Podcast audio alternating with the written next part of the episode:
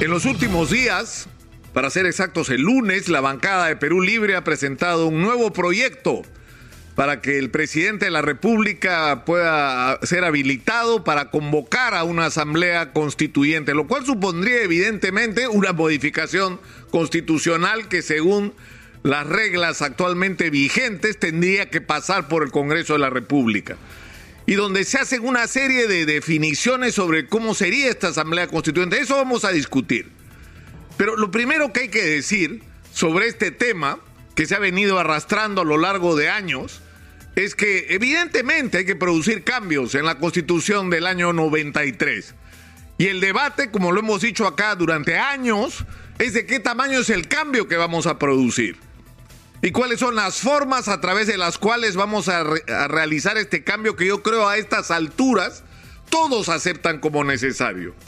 Porque hay que recordar que la constituyente del año 93 se convocó por elecciones luego de un golpe que le entregó prácticamente el poder de todas las instituciones al gobierno de Alberto Fujimori y Vladimiro Montesinos, el control prácticamente de toda la sociedad, incluyendo los organismos electorales.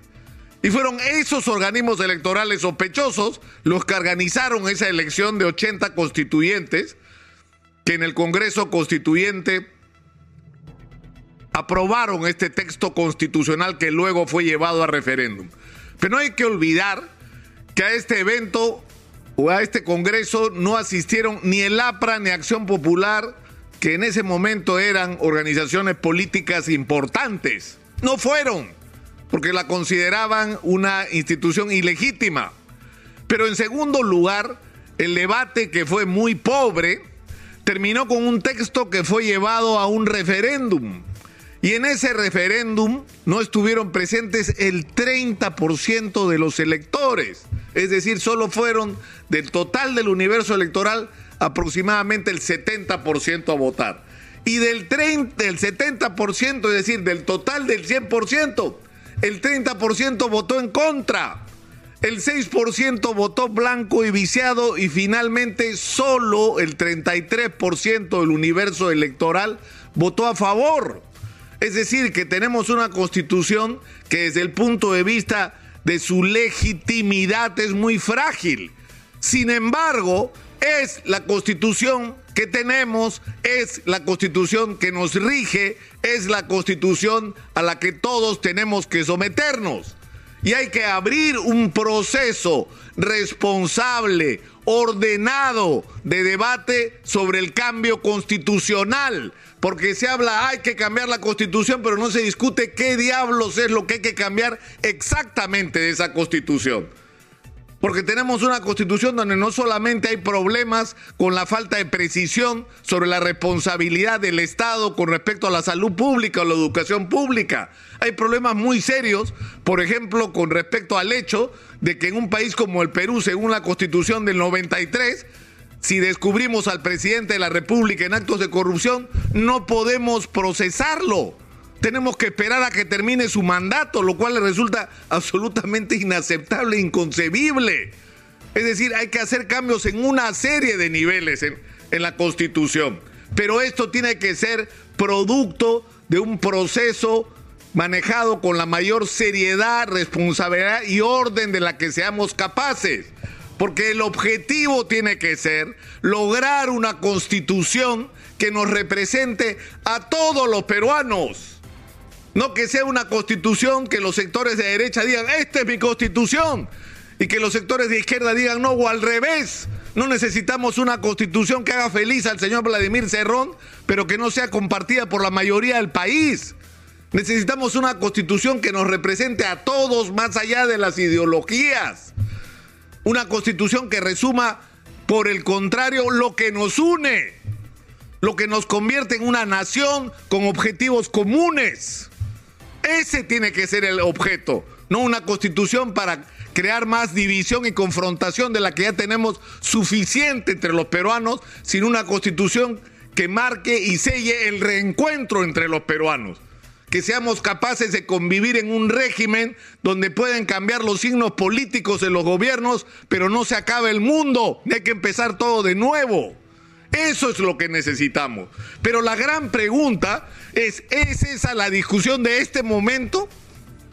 ¿Es esto lo que tenemos que enfrentar con urgencia los peruanos agobiados por la crisis económica internacional, en medio de una pandemia que todavía no termina y cuyos efectos no solo sanitarios, sino económicos seguimos pagando?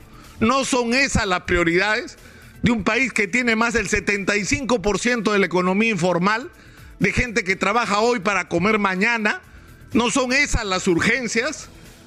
¿No es una urgencia aprovechar la circunstancia de que tenemos minerales que el mundo necesita con desesperación y nosotros lo tenemos y en febrero hemos crecido cero, cero en minería, cuando deberíamos estar promoviendo la inversión minera y el desarrollo de proyectos por todo el país, manejados por supuesto porque se ha aprendido la lección en concertación y en acuerdo con las comunidades para que no se produzcan conflictos sociales, para que la llegada de la minería sea celebrada por las comunidades como una mejora para sus vidas, como una transformación para su presente y el futuro de sus hijos. Eso es lo que hay que hacer ahora. Hay que producir una segunda reforma agraria, pero por supuesto que sí, agarrando como perspectiva lo que ha ocurrido con la agroindustria de exportación, que simplemente ha sido una revolución, no una reforma, una revolución en la vida de millones de personas. Y hay que trasladar eso hacia la pequeña y mediana agricultura. Hay que llevarle modernidad, hay que darle acceso al crédito, hay que darle tecnología, hay que darle infraestructura para que puedan sacar sus productos, hay que incorporarlos a las cadenas de agroexportación. Eso es lo que hay que hacer en este momento. Hay que trabajar procesos de industrialización en cada sector. Por supuesto que eso es posible. Arañan las paredes los pequeños productores de gamarra que están haciendo un esfuerzo extraordinario por crear una industria en el Perú. Es decir, esas son nuestras prioridades y, en las más inmediatas, el enfrentar la crisis que se ha presentado con el alza de precios de los combustibles y de los productos de primera necesidad. Hace más de seis meses, o vamos a cumplir seis meses, que el proyecto de masificación del gas está parado en el Congreso de la República. Y eso es una urgencia. Eso es una urgencia. Esas son las cosas que tendríamos que estar discutiendo en este momento. Esas son las prioridades nacionales. Eso es lo que nos va a permitir atravesar este difícil momento, pero sobre todo inaugurar una nueva etapa en la vida nacional. Pero eso no está en la cabeza de nuestros políticos, que simplemente tienen una desconexión total. Y no me refiero solamente a aquellos que han estado obsesionados por la vacancia y no han hecho su trabajo en el Congreso de la República. Me refiero también al presidente que ha estado viendo cómo se salvaba en el gobierno en vez de hacer un gobierno de gente calificada y capaz de asumir los retos del momento. ¿No? Me refiero también a aquellos que pretenden poner el tema de la Asamblea Constituyente como una urgencia inmediata, ¿no? Enfrentándonos a una situación que solo va a llevar a mayor confrontación en vez de buscar lo que el país necesita, que es el encuentro para salir juntos de este momento tan complejo y tan complicado.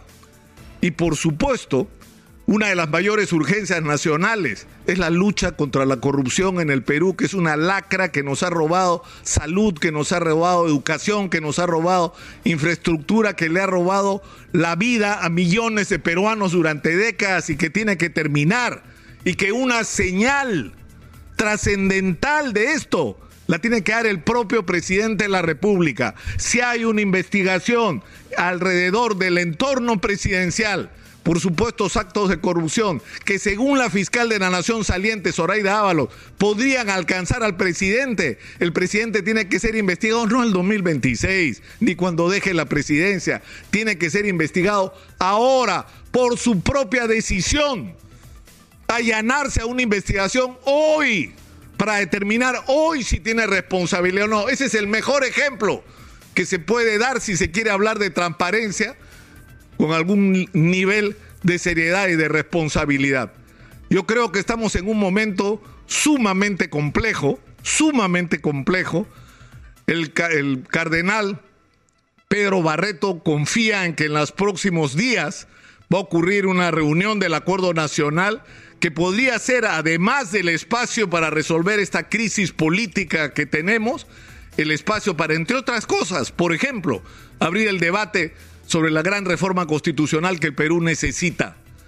Pero tiempo no hay, señor Cardenal, tiempo no hay. Hay que hacer las cosas ahora porque después será demasiado tarde.